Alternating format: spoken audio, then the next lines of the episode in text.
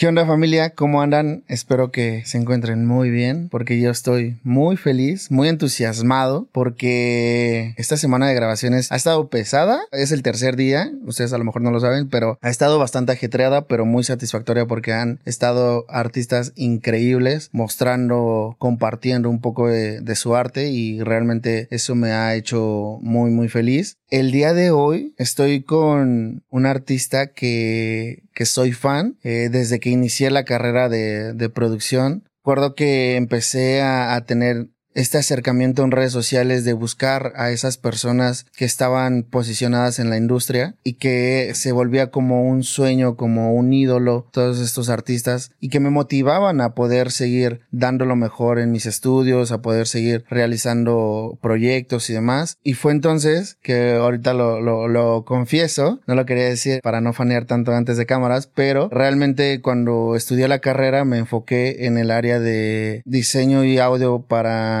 cine y ahí fue donde empecé a, a, ver tu trabajo y fue donde dije, wow, esto es lo que quiero hacer, esto es lo que me quiero dedicar. Eh, en la, me acuerdo que en la carrera estaban cuatro especialidades, que era canto, era producción de cine, era eh, DJ, no me acuerdo cuál era la otra, pero yo me acuerdo que dije, quiero cine, me quiero enfocar a cine, empecé a hacer eh, mis diseños sonoros, empecé a hacer pues eh, un poco de film scoring en, en, en la escuela y fue ahí donde dije, esto es lo que quiero hacer, esto es lo que me gusta, esto es lo que me llena. Y fue entonces donde empezó también un camino bastante largo, ¿no? Porque vienen muchísimas aristas alrededor de el cine que, que vas conociendo, en las cuales, no sé tú cómo lo compartas, pero siento que vas encontrando un cariño en cada una de esas áreas y que te va dando esas ganas de aprender algo nuevo, aunque no sea necesariamente un film scoring o un diseño sonoro o una parte más de audio de cine, ¿no? Pero bueno, déjenme primero presentarles porque yo ya voy a empezar aquí con la plática. El día de hoy tenemos a Milo Coelho, él es compositor de películas, TV y TV shows, es productor en Warner, Sony, Universal, fundador de Gospel México, multiinstrumentista, le decía que tiene un currículum impresionante, podría aquí seguirme horas, pero bienvenido amigo, ¿cómo estás? Muchas gracias por la invitación y hola a todos,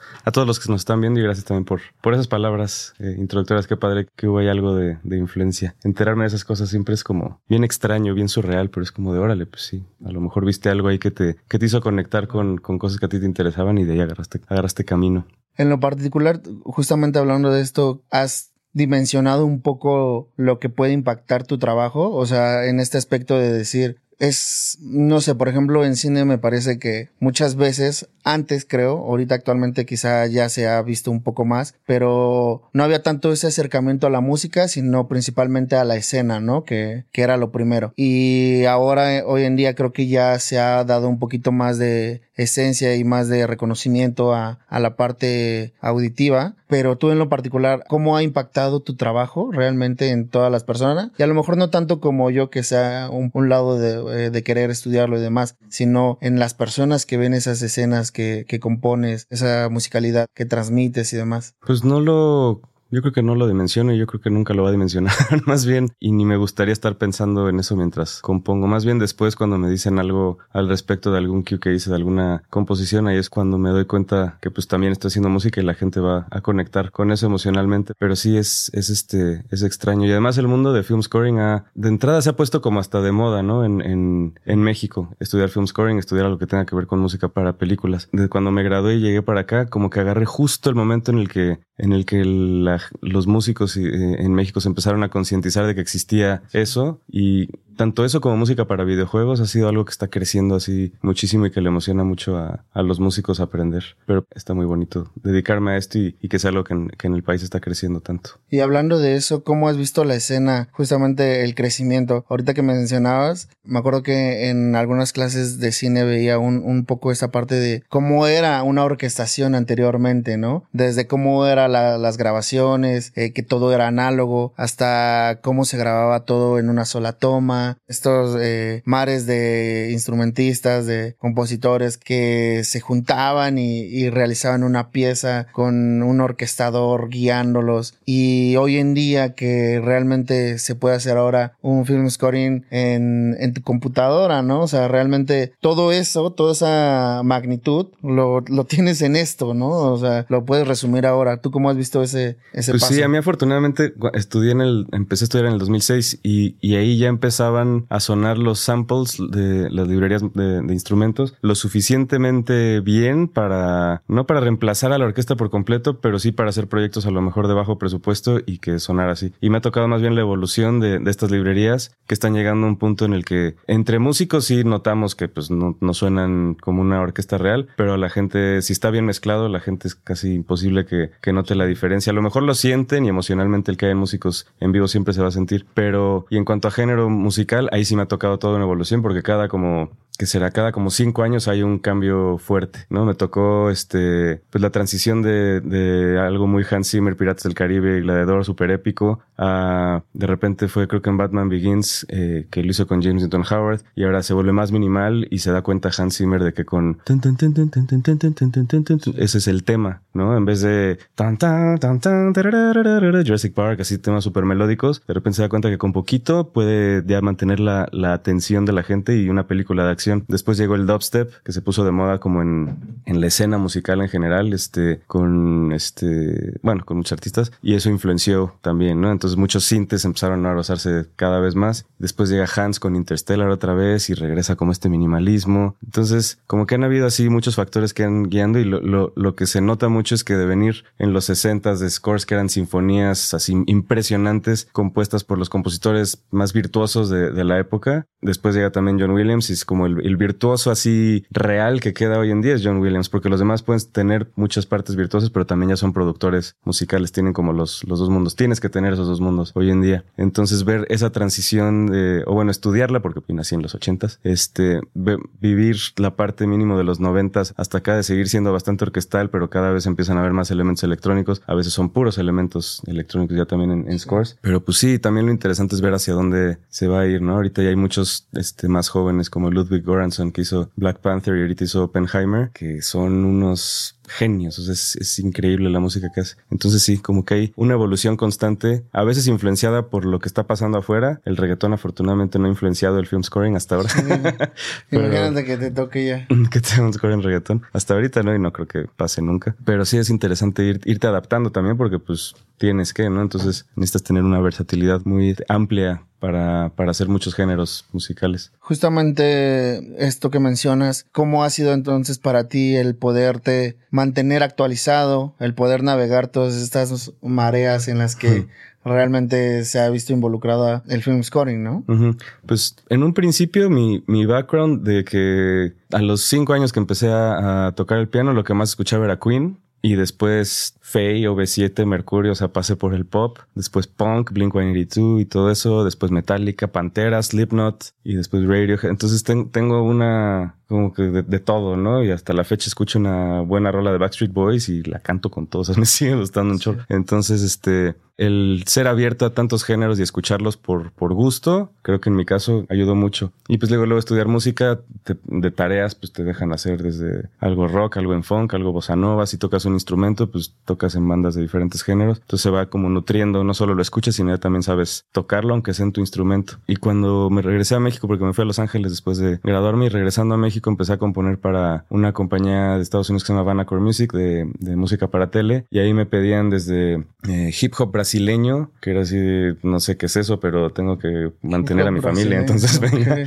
y me mandaban referencias, escuchaba y pues como que suena eso. Esa fue para The Ultimate Fighter. Entonces iba a hacer algo en Brasil y pues necesitaban algo que sonara como cool, pero brasileño. Y pues ahí me puse a hacer como un beat que sonara a, a eso. Este, música súper épica. Como que esa fue una gran escuela de entrarle a todo lo que me mandaran funk, soul, este, de todo y todo con samples además. Entonces sí fue una, una super escuela. Entonces ya cuando, cuando llega, en, cuando en film scoring de repente me piden en una película hacer algún género extraño, ya no le dudo, es como de, a ver, pues mándame referencias y me lo aviento. Pero porque pues llevo muchos años de probarle a, a, a diferentes géneros. Oye, y ahora que mencionas, veía un poco sobre tu historia, ¿no? Que iniciaste desde chico, eh, tu instrumento principal y eh, inicial fue en la batería y ya luego te lanzaste a, a, estudiar, ¿no? Estuviste en Los Ángeles. Luego regresas a México. ¿Cómo fue ese cambio, incluso cultural, ¿no? Porque creo que de alguna manera la música también se ve influenciada. Y no solamente la música, sino la industria uh -huh. en, en cuanto a cine, a música. Eh, no es lo mismo un trabajo trabajo que te pidan allá que un trabajo que te pidan acá. No es lo mismo los clientes que te lo pidan, las productoras, eh, cómo se manejan y algo que es muy cierto que hoy en día está pasando es que es la sobreexplotación de contenido, de películas, la llegada de todas estas plataformas como Netflix, como Amazon, como HBO y demás, que traen una carga laboral de producir y producir y producir. ¿Cómo les ha afectado a la industria en el film scoring de rápido, rápido, a sacar, a sacar? Pues sí, pues son varias cosas. Estudié en Boston, pero luego viví en Los Ángeles y siempre, he dicho que, Los Ángeles, aunque no me gustó para vivir, se me hace muy padre para vivir si tienes mucho dinero y yo no estaba en esa situación porque me acabo de graduar. Entonces, este, si vives cerca de la playa, pues está padrísimo, pero pues no era, no era el caso. Entonces, pero algo que sí me enseñó mucho vivir allá en LA y empezar a trabajar allá fue, me enseñó a trabajar bien, lo que yo considero bien, de entregar a tiempo, de, entregar bien, de no de, ay, no, este, te lo entrego mañana porque hoy no puedo, o sea, eso no, no existe para mí ese tipo de, de posibilidades. Entonces, eh, y el trato con la gente también. Allá creo que se pasan de polite, ¿no? De amables, como que es demasiado. Lo que sea que te pidan, el cambio que te pidan allá es así de lo que sí, claro, por supuesto. Y llegué así a México y aquí se sacaban de onda los clientes y como que hasta me como de, este, ¿qué le pasa, no? Entonces le tuve que bajar a eso porque aquí como que siento que, que la gente le gusta más lo real y no así como demasiado, sí, exageradamente amable. Pero la parte de, de, de las entregas, de trabajar rápido, de, de, hacer las cosas bien, eso creo que me, me sirvió mucho. Y en cuanto a la, pues sí, explotación o, o pues no, no sé si yo lo veo como, como explotación. Siento que siempre ha habido y, y seguirá habiendo una constante, a lo mejor, evolución o, transición de, de, una época a otra época. Y la gente cada vez quiere hacer más cosas para hacer más dinero. Entonces, como artistas, si estamos en ese, en esa parte más capitalista, creo que es estarse adaptando todo el tiempo. Porque si uno se queda en el, ah, esto es una explotación y me están explotando, siento que pues vas a trabajar enojado en lugar de trabajar y adaptarte y ver cómo aprovechar ese empuje que hay y, encontrar ahí oportunidades. Pero Digo, algo que sirve muchísimo es aprender a trabajar rápido y, bien. Doy clases y siempre les digo que es confiar en, en tus ideas eh, musicales, ¿no? Si confías más en tus ideas musicales y te avientas, pues empiezas a trabajar más rápido y cada vez esas primeras o segundas ideas se van volviendo, se van volviendo mejores. ¿Y no crees que se pierde un poquito esa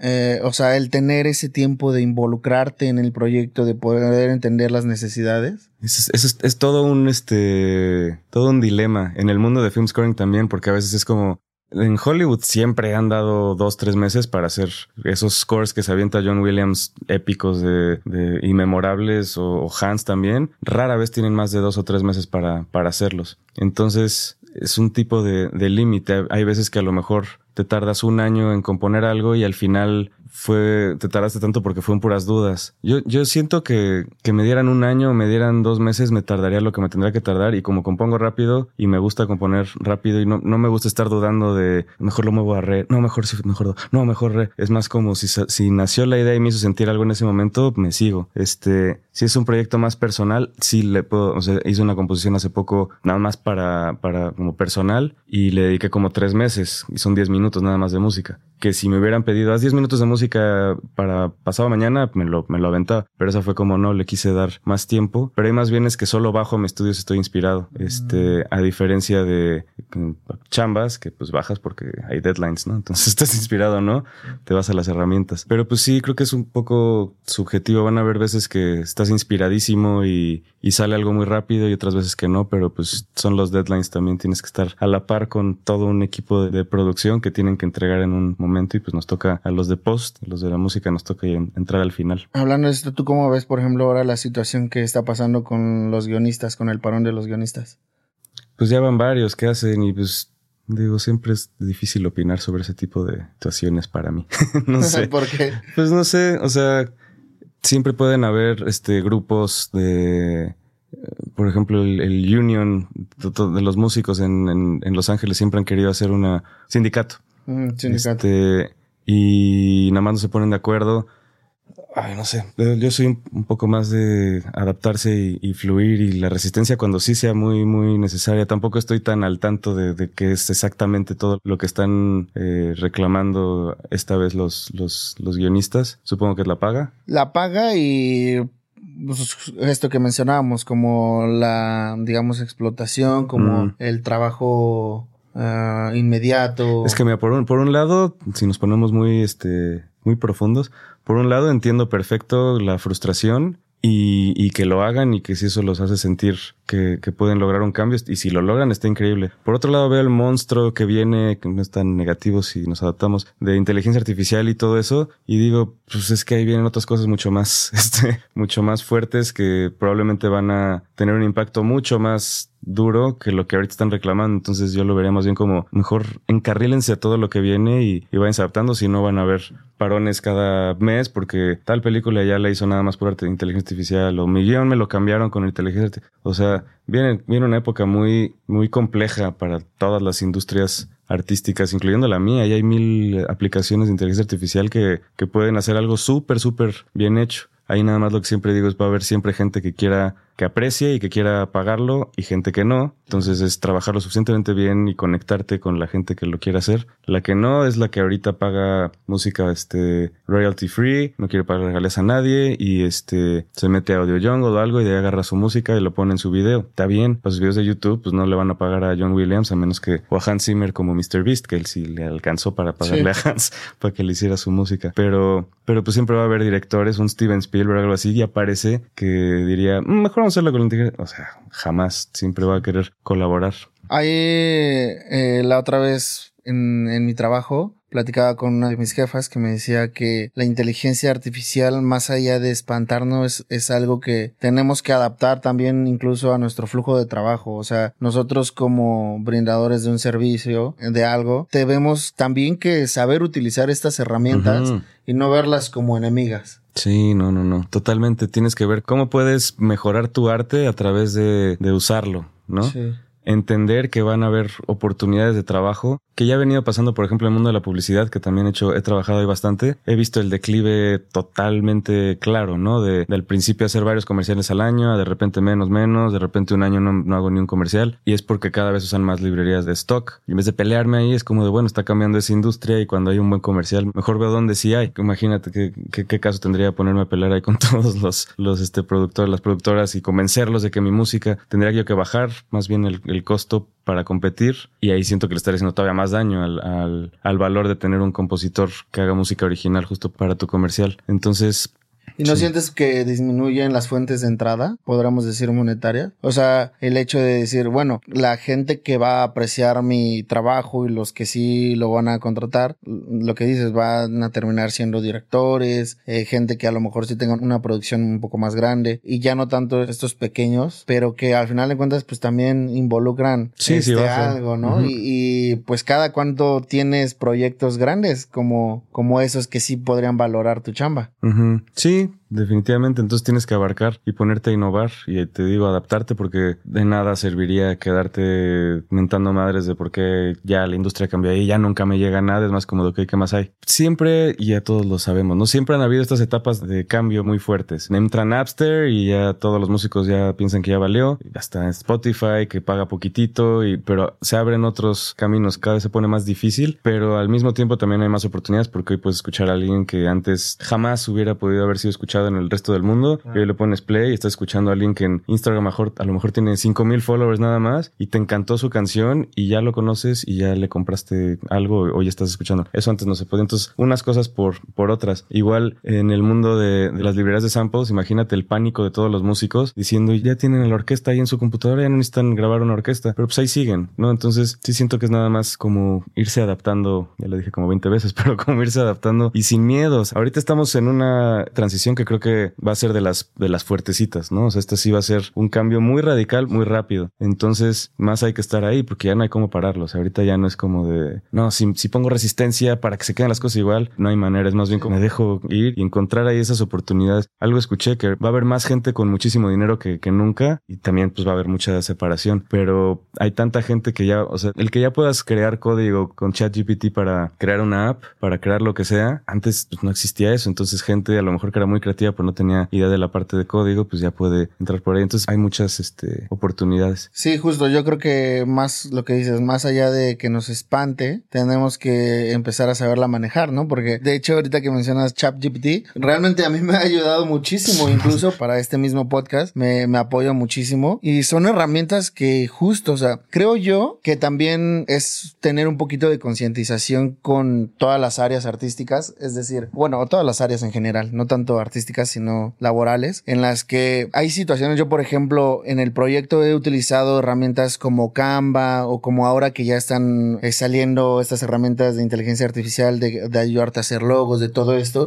Y creo que en un primer paso para uno, por ejemplo, que es independiente y que todo esto lo invierte desde su bolsa, creo que le ayuda muchísimo a tener una apertura, porque quizá yo no tengo para pagarle a un diseñador, pero esto me saca del problema en el momento. Pero yo estoy consciente que este no es el trabajo profesional que a lo mejor me gustaría tener. Y sé que si el día de mañana logro crecer esto, con toda la confianza y con todo el placer, voy a contratar a un diseñador gráfico, ¿no? Que pueda realizarme esas tareas. O inclusive un diseñador gráfico que esté aprovechando todas estas nuevas tecnologías y con su creatividad mezclado con las tecnologías te haga algo que te supervuele la cabeza. Siento también que el nivel ahí va a subir muchísimo. Y creo, o sea, creo yo también que suena medio, a lo mejor medio brusco, pero sobrevivirán los que tengan que sobrevivir. Realmente los que se actualicen, los que estén al tiro, los que sepan adaptar todas estas herramientas a su flujo de trabajo y los que busquen innovar, ¿no? La otra vez leía que la creatividad es algo que se hace a partir de situaciones que ya están hechas. Hay ideas, creaciones. Realmente hoy en día podríamos decir quizá que hay pocas cosas originales. Muchas cosas va de reciclaje y se crea a partir de algo, ¿no? Ahí en ese mismo libro decía, las ideas realmente se roban pero las roban los que mejor las saben ejecutar. Entonces creo que estas actualizaciones y este nuevo update que hay en el mundo va a sobrevivir los que tengan que sobrevivir. Pues sí, te, van a tener que adaptar todo. sí. Sí, realmente. Y ahí es, va a estar lo complicado. ¿Cómo eh, empiezas a, a, saberte vender, a ah, saber vender tu arte? Pues por mm, en la carrera en el último semestre nos, nos hicieron uno como de los proyectos finales en una de las clases era hacer tu página de internet, tú o con ayuda de, de alguien, hacer tu currículum y hacer un demo. Entonces mínimo sales ya con algo y sin la eh, inseguridad de y qué enseño y cómo lo enseño. Y entonces ahí te dan tantita seguridad como de, pues mira, ahí está ya tu currículum, así se arma, así está bien. Pasó por varios, este, varios feedbacks ahí de, no, está muy, muy grande el texto, muy chiquito, demasiada información, etcétera. Entonces pues ya sales con una página que, que hasta la fecha en México yo sigo sintiendo que que te separa mucho tener una página como compositor, ¿no? Puedes tener tu SoundCloud, puedes tener tu página así, pero si tienes una página tuya, es como, órale, ah, mira, tiene, tiene página. Es el plus que... Ajá, muchísimo, que no debería de ser. En Estados Unidos todo mundo tiene su página, pero aquí sigue siendo un plus, entonces inviertan en, en eso. Bueno, ahora ya con todo, ya no tienes que invertir porque ya te lo hace todo. es artificial. Pero sí, creo que es saber qué mandar. Mucho es, mucho es de preguntarle a alguien nada más y decirle, oye, ¿qué, qué, qué mando? Pero eso lo ven muchos alumnos que les piden algo para, para como audicionar algún, algún trabajo no saben y ese no saber los, los congela. Y a veces nada más me manda justo, o sea, a veces creen que tienen que mandar muchísimo más de lo que tienen que realmente mandar. Se ponen a editar un video con muchas escenas cortitas de cortometrajes que han hecho, con tareas que han hecho y es como de, mándale una pieza que creas que le va a gustar basado en lo que ha hecho y ya conecta con eso. O lee el guion si te lo mandaron y mándale, mira, para esta escena se me ocurre algo más o menos así. O sea, puede ser muchísimo más sencillo, pero el, yo como aprendí fue a base de, hacerlo y prueba y error. Si ve ahorita los mails que mandaba yo llegando a, Los Ángeles a compositores para trabajar a su asistente o algo así, eran así 800 mil palabras el correo platicándoles de todo lo que había hecho y lo que me gustaba de ellos así. Hoy en día digo, por supuesto que nadie leyó esos correos, ¿no? Entonces como que vas afinando ahí ciertas cosas y en el trato, genuinamente trato de, de, hacerme amigos de, de, la gente con la que trabaje. Me acuerdo una vez un, un amigo que no es músico y que está muy en el mundo business me dijo, no, no, no, este son tus clientes, no son tus amigos. Y como que lo creí y después fue como, no, claro que no, es una colaboración tan cercana y hay que ser tan vulnerable como directora directora de transmitirte todo lo que quiere de la música y tú como compositor de regresárselo convertido en, en, música, que a fuerza se crea una conexión o una mega desconexión, pues sí, cuando hay choques muy fuertes, que afortunadamente no ha pasado, pero se sabe, ¿no? En, la, en el mundo de film scoring en Hollywood, de, de repente se rompen las relaciones. Tim Burton y Danny Elfman tuvieron un ratote después de, de Batman que no hicieron nada y después ya se reconciliaron. Porque pues sí, puede ser tan cercano y puede haber tantos puntos de vista opuestos que hay choques. Pero pues sí, trato de lidiar con la persona con la que voy a trabajar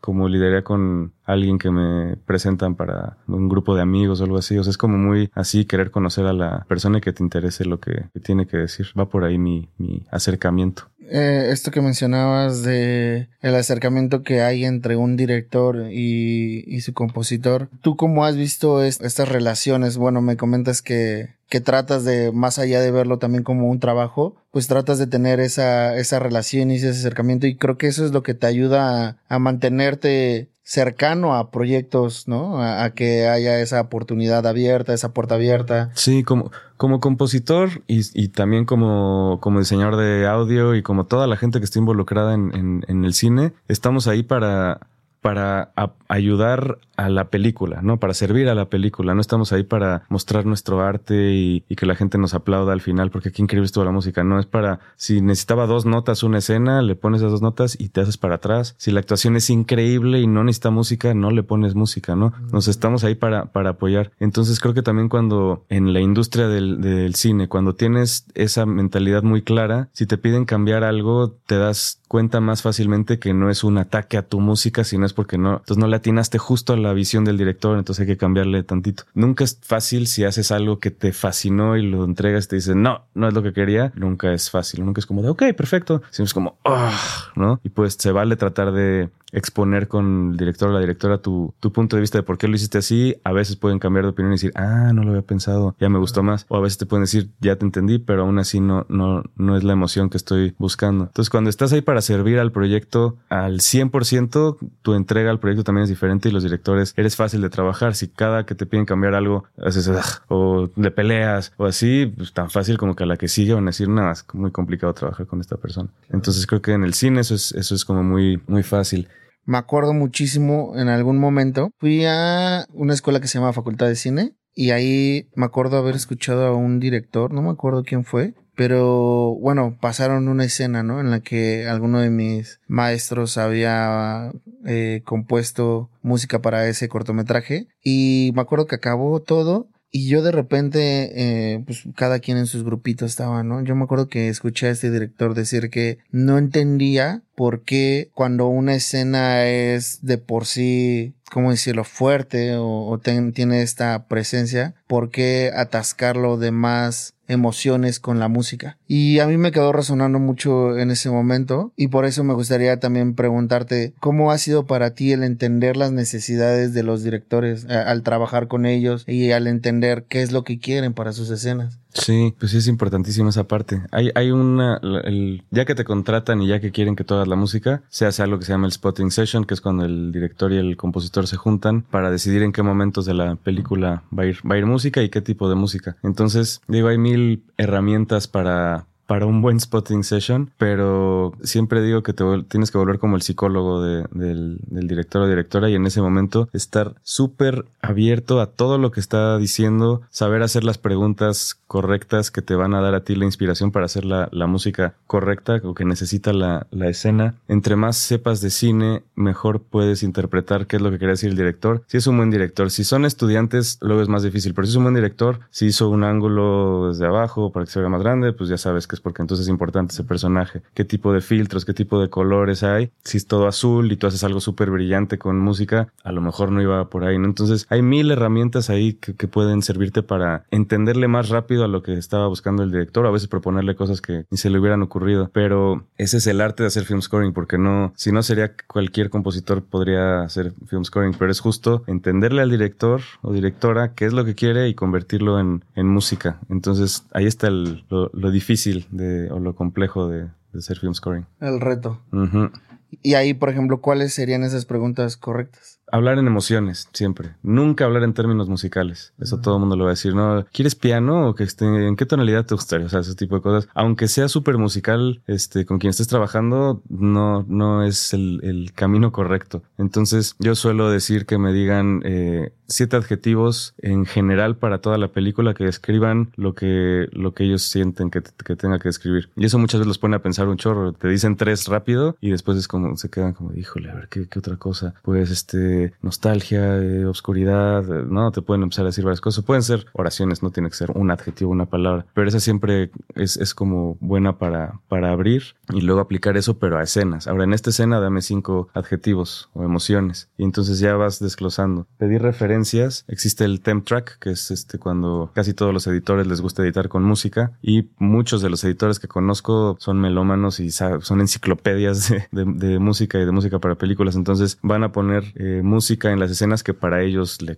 podría quedar. El director después ya puede amar o odiar lo, que hizo el editor, pero hay buenos temp tracks, hay temp tracks, existe el temp love, que es cuando el director se mega enamoró del temp track sin darse cuenta probablemente y que te dice mm, algo más o menos así y es algo más o menos así, no, acércalo más, acércalo más hasta que acabas haciendo algún sound alike casi, mm. casi idéntico. Este, pero las referencias, hay gente que está muy peleado con ellas porque te limitan, pero yo una de las clases que doy le llamo el arte de, del, del sound alike porque hacer un buen sound alike de una referencia, pero mantener tu esencia y solo tomar lo emocional que servía y es, es todo un arte también, no es nada fácil. Porque lo acabas copiando o empezaste igual y ya te fuiste después otra porque te dio otra idea musical y pum, acabaste en otro mundo. Entonces es agarrar las emociones que tenía y expresarlas pero a tu, a tu manera. Otra pregunta que me, que me encanta es con qué emoción quieres que se queden los créditos. No para la música de créditos, sino para que tú entiendas el arco emocional y dramático que va a tener para tú medio saber a dónde quieres llegar. Hay directores también que no quieren que les hagas sentir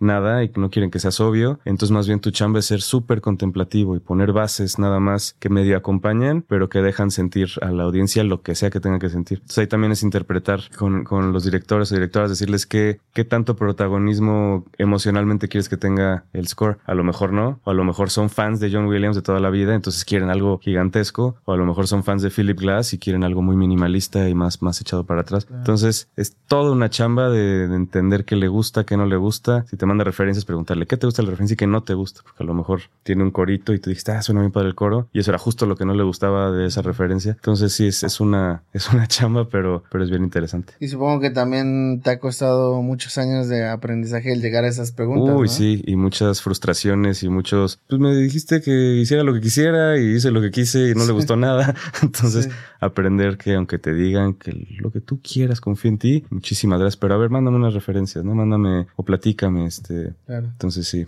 sí le he aprendido a ¿Y cómo, de los golpes. ¿Cómo es esta, estos, este, bueno, es que me gustaría conocer dos sectores, ¿no? Bueno, este que, que, ya más o menos nos comentaste que es con el, con el director y entender las necesidades que requiere el proyecto, pero otra parte de, la, de las negociaciones, ¿no? El hecho de ya involucrarte o ese primer alcance de cómo saber si te vas, si vas a trabajar en el proyecto o no, bajo qué circunstancias, bajo siempre, qué términos. Eso siempre, siempre parto de, y esto no es mío, se lo, lo tomé, no me acuerdo qué compositor, pero siempre las, las tres preguntas base al, al ver si aceptas un, un proyecto o no. La primera es, eh, ¿es bueno para mi, para mi cuenta de banco? La segunda es, ¿es buena para mi alma? Y la tercera es, es si es buena para tu carrera. En teoría, si dices que sí a una de las tres, deberías tomar el proyecto. Este, yo siempre le agrego una cuarta que es, ¿tienes algo más que hacer?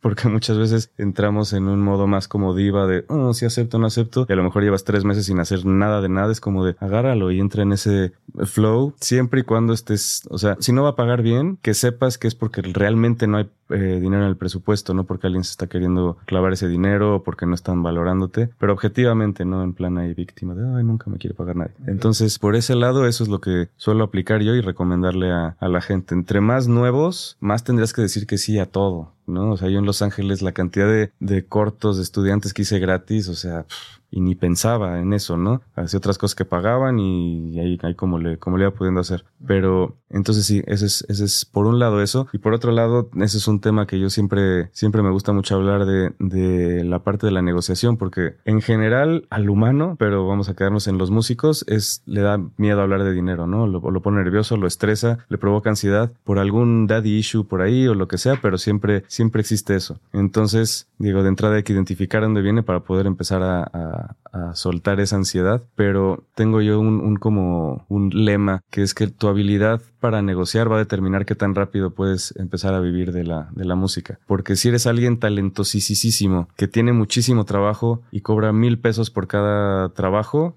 igual y nunca vas a estar conforme, nunca vas a tener una vida más eh, estable y todo porque no sabes que por ese trabajo la mayoría a lo mejor cobra 10 mil, ¿no? Y tú crees que si cobras 10 mil no te lo van a pagar porque pues no, ¿cómo? Y ahí entra una onda de, valorar tu trabajo y de saber en qué punto de tu carrera estás y, y, muchas cosas. Casi todo es pura psicología, en la, en, más bien todo es psicología en la parte de, de, negociación, pero en general los músicos son muy, muy, muy malos para, para negociar y requiere pocas herramientas como base para, para empezar a, saber negociar. Y la primera es saber cuánto se suele cobrar dependiendo de dónde estés. Es mega subjetivo y unos van a irse demasiado arriba, otros demasiado abajo, pero sí hay un, margen por ahí para cada industria. ¿Y no crees que eso también viene desde la desinformación? Totalmente, sí. Desinformación, pero también miedo a preguntar.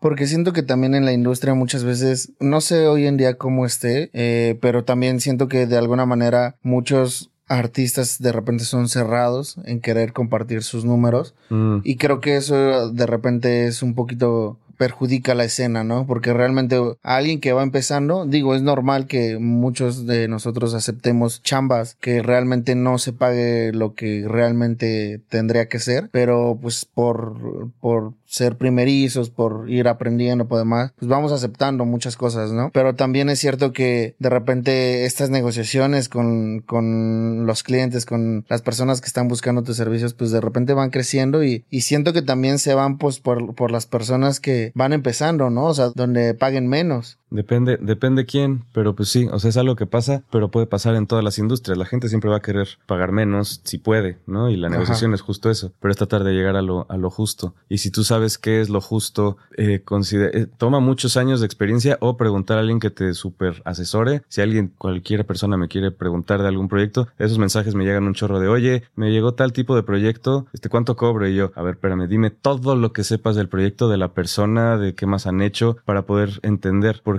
algo que, muchos músicos no entienden eh, y que creo que la sociedad en general no entiende es que como compositores, por ejemplo, productores, cada, cada proyecto que, haces es una negociación, ¿no? Si tienes un trabajo sin, sin hacer menos al mundo Godín, si tienes un trabajo Godín, negocias a lo mejor tu, tu sueldo y ahí te quedaste un ratote, a lo mejor negocias un, un este, aumento y así, pero con nosotros es absolutamente cada una. Puedes tener precios bases para algunas cosas, pero a lo mejor este precio base que le diste a alguien independiente no se lo vas a dar a un mega artista que venga, que quieras que, te produzca y ellos también lo van a entender. No es como de, ay, pero pues si a tu vecino le cobraste 10 mil pesos, ¿por qué me quieres cobrar a mí 100? Como pues porque tú tienes disquera y tienes Grammys, ¿no? Y lo mismo con películas, una película independiente a una película que va a salir en cines. Entonces tienes que saber justo cuánto se cobra para cada uno más o menos y, y partir de la alta y de ahí ver hasta dónde puedes bajar y saber a partir de cuándo ya está muy castigado y decidir, a ver, me va a pagar menos que esto porque realmente no, no tienen, que también es un callo que se tiene que desarrollar, poder leer a la gente si realmente no tiene o si luego pasa mucho que se gastan todo el presupuesto en, en un superactor, una superactriz o, en, o que fue una muy mala preproducción y más bien llegan a la post y ya se nos acabó todo el presupuesto para la post.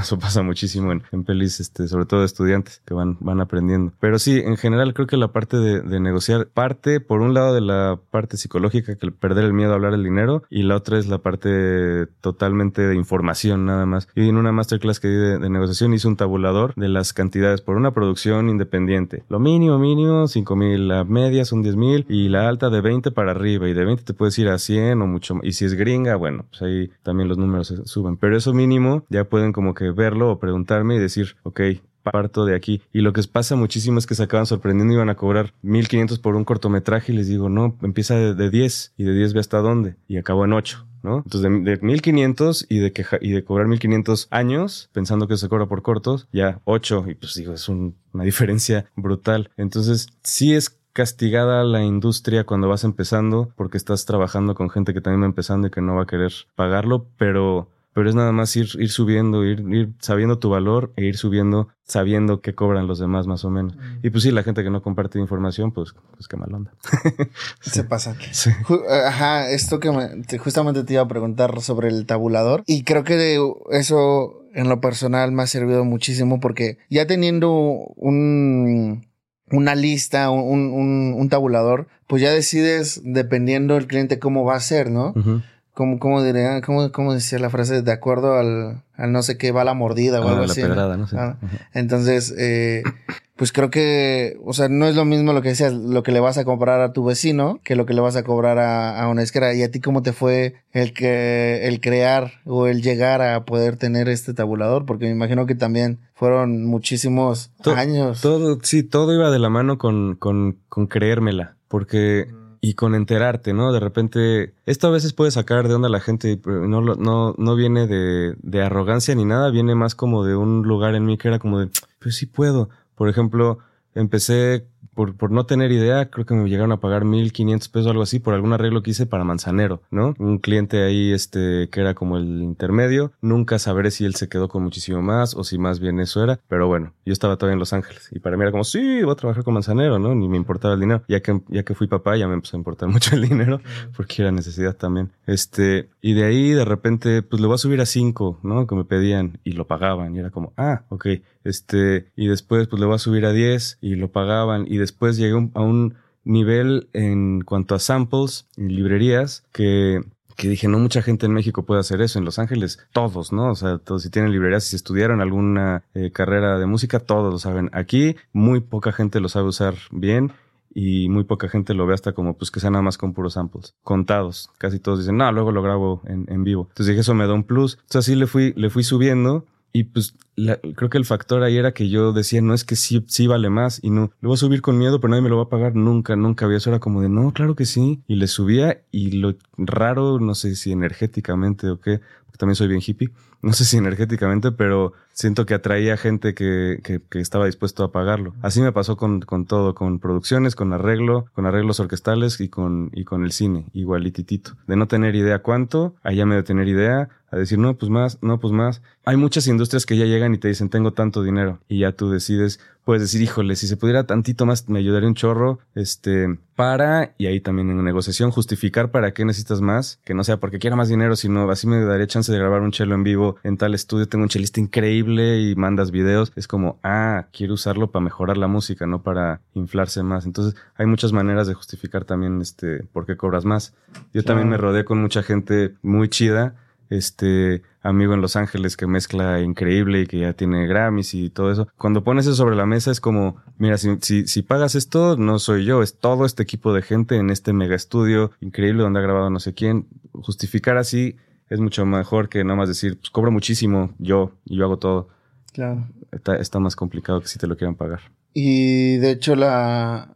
Eh, eh esto que mencionas de tener confianza, ¿no? En tu trabajo, porque realmente si no confías en lo que estás haciendo y en cómo lo estás haciendo, creo que ya desde ahí empiezas a denigrar tu trabajo y ya empiezas es cuando no entiendes cuando tienes que cobrar más, ¿no? Sí, va muy conectado con, con, con la cobrada, la, la parte de, de, confianza. Sí siento que te lo tienes que creer. Y la bronca es que la mayoría de los músicos son bien inseguros de su, de su propio arte, ¿no? Lo ven mis, en mis alumnos que pues ya hasta ahorita empezar clases en el 2013 de repente son diplomados, de repente algunas clases particulares. Yo creo que llevo más de, no sé, como punto 80 alumnos, 100 alumnos o algo. Y, y noto que el 80% de ellos componen algo y están súper inseguros, así. Muy pocos son de que llegan y me entregan la tarea súper orgullosos de, de, lo que hicieron. Como que se juzgan muchísimo, juzgan sus tareas de hace una semana de no, eso quedó horrible. Y es como, te hacen proceso de, o sea, pero pues digo, eso es también otro, es otro, otro proceso. Pero a la, hora de cobrar, sí, a mí me sirvió mucho creérmela, de repente enterarme de que tal productor este, cobra tanto y yo objetivamente decir, yo puedo hacer, yo puedo hacer, yo puedo sonar así también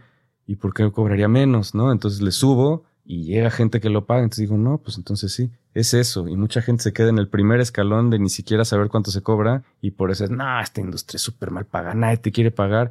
Y es como porque te quedaste cobrando lo mínimo que ni siquiera era y a lo mejor energéticamente atrayendo pura gente que es lo que te quiere pagar en vez de ir subiendo. Creo que el prejuicio a tu trabajo o, o esa firmeza o esa dureza de repente también denota la desconfianza que tienes de, de, tus, de tus propias habilidades, ¿no? De poder hacer las cosas. Y justamente platicando de eso, hay algo que me, eh, que me, que me da mucha gracia porque hay un programa que me gusta mucho que es el de Shark Tank, que es donde van varios emprendedores y demás. Y hay una pregunta muy peculiar que le hace uno de los Sharks que es, ¿cuál es tu diferenciador? Y creo yo que hoy en día, hablando de eso, que hay una sobrepoblación de, de film scoring, de gente produciendo música, ya todos pueden hacerlo desde casa, ya hay un buen, pero ¿cuál es el valor agregado? Porque eso es lo que realmente puede diferenciar tu trabajo, ¿no? Totalmente. Tú como lo has visto con tus alumnos, con toda la, podemos decir, la nueva, la nueva escuela. El, el diferenciador de, de si la arman o no es la resiliencia. Si, si les vale que les digan que no y van otra vez. Eh, mm. los alumnos más talentosos musicalmente que he tenido, muy poquitos son los que, los que están llegando. Mm. ¿no? O sea, la gran mayoría, y de hecho, sí, de, de mis alumnos que, que están en un muy buen nivel y todo, pero a lo mejor no eran los mega virtuosos o no componen cosas así que es increíble, este, en cuanto a nivel justo técnico, virtuoso o lo que sea, pero son aventados y van y van y van y van, esos son los que mejor les, les va. Sus posibilidades de llegar son mucho más porque el otro ya se dio por vencido, ya se decepcionó, ya, ya dudó de sí mismo porque ya le confirmó la gente que le dijo que no, ya le confirmó, ah, entonces no puedo y mejor entonces agarro un otro trabajo y pues ahí voy viendo qué, qué onda. Y al revés, los que dicen no tengo otra opción, yo desde chiquito que empecé con, con, con piano a los 5 y batería a los, a los 11 y pues en mi cabeza siempre, siempre fue música, nunca había otra opción porque no sabía hacer nada más. Entonces, eso siempre me iba a ser muy, muy, muy necio. Y eso también en una, una masterclass que armé hace poco con amigos músicos, esa fue la conclusión. Tienes que ser súper necio, súper necio. Dicen que no, es como de, ok, pero sigo y no, no, no, pues entonces ya, ¿qué ¿qué voy a hacer? Es una necedad y terquedad así, obviamente también con mucho estudio y con, con mucho, muchísima preparación y estar listo para cuando te llamen, pero pero sí, o sea, en Hollywood dicen que si no te han corrido de una película, no la has hecho como compositor. O sea, o sea ¿creerías que entonces vale más el, la disciplina que el talento?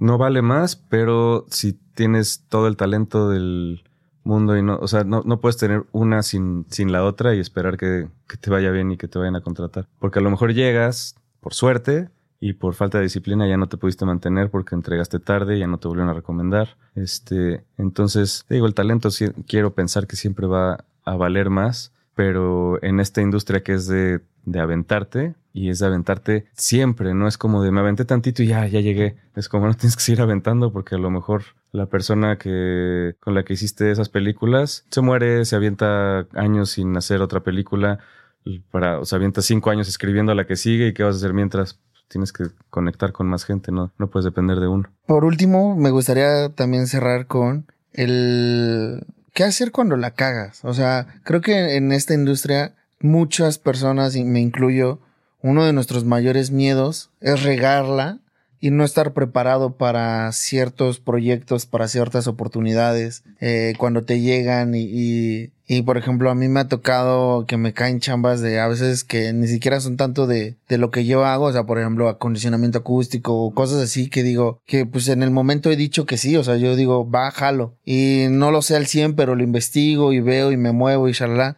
Pero creo que también hay un miedo en la industria de decir qué pasa cuando la cagas y se te cierra la puerta y la industria te castiga. Pues tendrás que cagarla muy, muy, muy fuerte.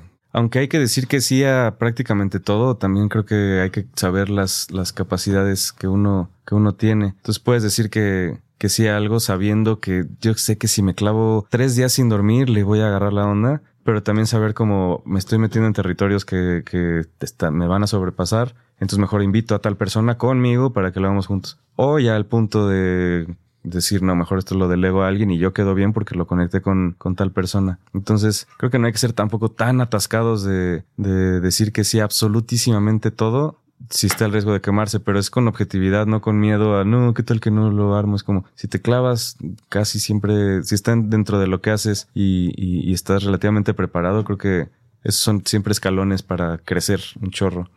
Este, tener la humildad también de que si te está, ya dijiste que sí, estás a la mitad y te estás sobrepasando, invitar a alguien para que no decir, no, pues yo me lo aviento y aunque quede mal me lo aviento, también creo que eso puede, puede ayudar. Y con todo esto, ¿te has tenido miedo al fracaso?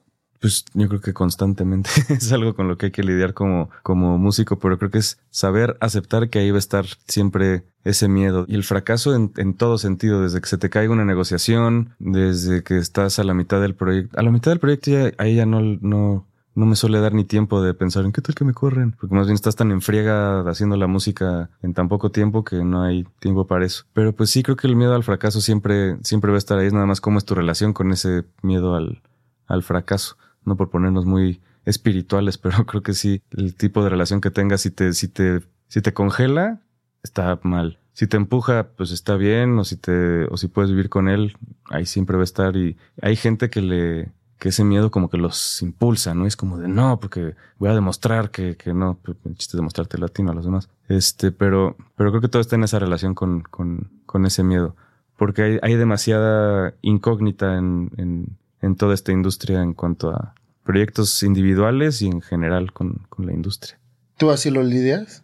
Sí, antes creo que compensaba más bien haciendo más y más y más y más y más. Cuando me empiezo a, paralizar y, a, estancar, siempre va asociado con que no estoy haciendo nada al respecto. Y siempre, desde cosas tan tontas como voy a updatear mi, mi página, este, voy a no sé, a mover, a mandar currículums, a este, contactar gente con la que no hace un rato, a ver cómo están, reconectar y así. Nada más empezar a hacer eso, ya cambian como que mi energía y cambia mi, y es como ya estoy activo y empiezan a, llegar más cosas. Pero digo, lo obvio de si no estás haciendo absolutamente nada para, para echar eso a andar, dificilísimamente te va a caer algo. Entonces yo creo que trato de compensar con, con muchísima acción y a veces me tengo que obligar así al 100, ¿no? No es como, estoy motivado y voy a hacerlo, es como, necesito echar esto a andar y pues haces una cosa y, se, te trae otra y de repente ya llevas dos horas con todo ahí moviendo y ya te sientes motivado. Y a lo mejor no pasa nada, eso hice hace como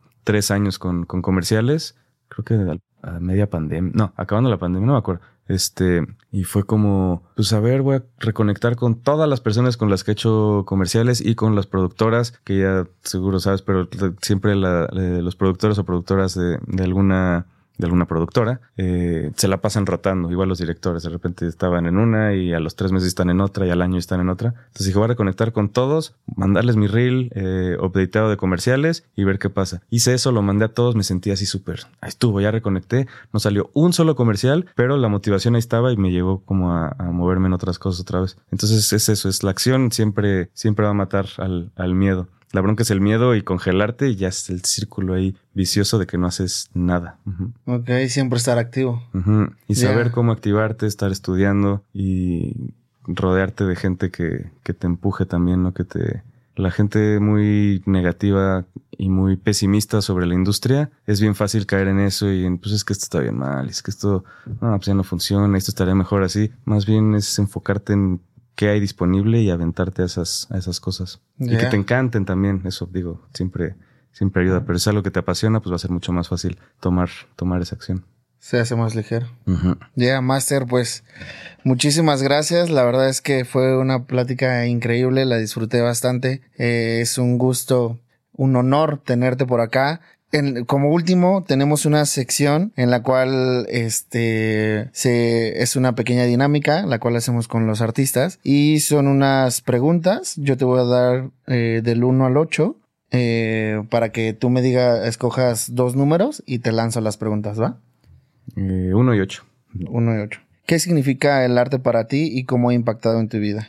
Es chistoso porque me gustaría siempre decir cómo es que el arte más bien, el arte siempre ha sido, como va a sonar en cliché, pero ha sido 100% parte de mí y ni siquiera en un, en un punto tan, tan romántico. De repente tengo que hasta restablecer mi conexión con, con el piano, por ejemplo, porque lo llevo haciendo tanto, tantos años, tengo 37 en noviembre cumplo 38 y pues yo lo llevo desde los 5 años tocando. Entonces ha sido tan parte de mí que de repente ya hasta lo doy medio por hecho y, tengo que reconectar. Pero ha sido mi manera de, de, de expresarme y a veces como que concientizo el piano que tengo en mi casa, lo tengo desde los 7 años y, y concientizo este piano me ha acompañado toda mi vida, tantos momentos, ¿no? Altos, bajos, todo yo tocando en ese piano. En mi estudio también, ¿no? De repente veo el piano que tengo ahí en, como empotrado en mi, en mi escritorio y digo, ¿cuántas cosas he hecho con, cuánta música he hecho con, con este piano, ¿no? Que lo tengo desde el 2008.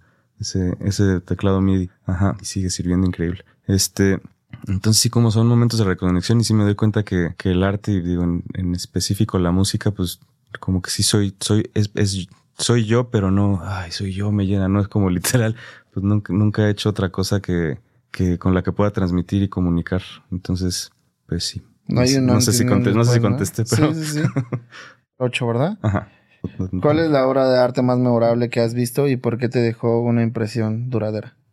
Puede ser escuchado, ¿no? Ay, qué difícil. La primera que me vino fue de Debussy, La Prémidi d'un Faun, una obra que siempre siento como si fuera un sueño. O sea, lo escucho y, es, así suenan como un, sueño. Y su orquestación es hasta ni entiendo. Por más que vea la partitura, digo, ¿cómo crea estos colores de mil cosas que ni sabes que están ahí hasta que ves la partitura y que la mezcla de tantos colores fue lo que creó esa sonoridad? Se me hace algo fuera de, fuera de este mundo.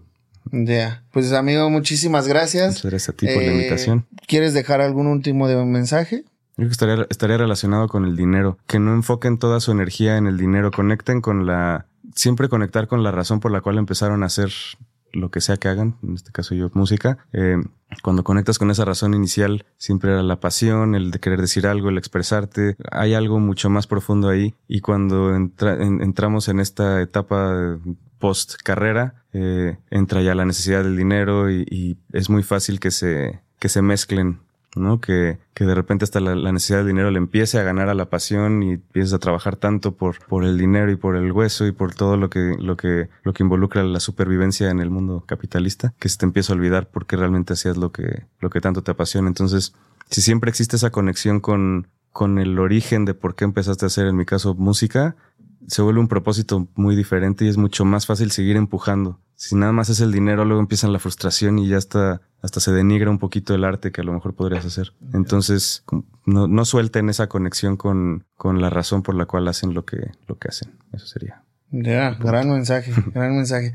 Este, alguna, alguna fecha que, que tengas o algún estreno, algo en lo que estés participando que nos Mm, ahorita voy a estrenar esta obra que, que hice eh, original, que sí fue para un proyecto, le hice música, está muy, muy extraño, luego lo explicaré, pero, es de lo, de lo, que estoy más orgulloso de que he hecho musicalmente. Entonces la voy a estrenar pronto en, probablemente en mis, en mis redes y en YouTube, entonces ahí arroba Milo Coelho con doble L, Coelho, por si quieren estar al pendiente. Perfecto, pues ya se la saben familia, aquí vamos a estar dejando todos sus datos y muchas gracias por escucharnos. Nos vemos la siguiente. Gracias amigo. Gracias a ti.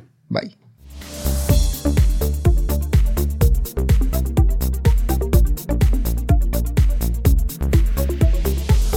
Jaque a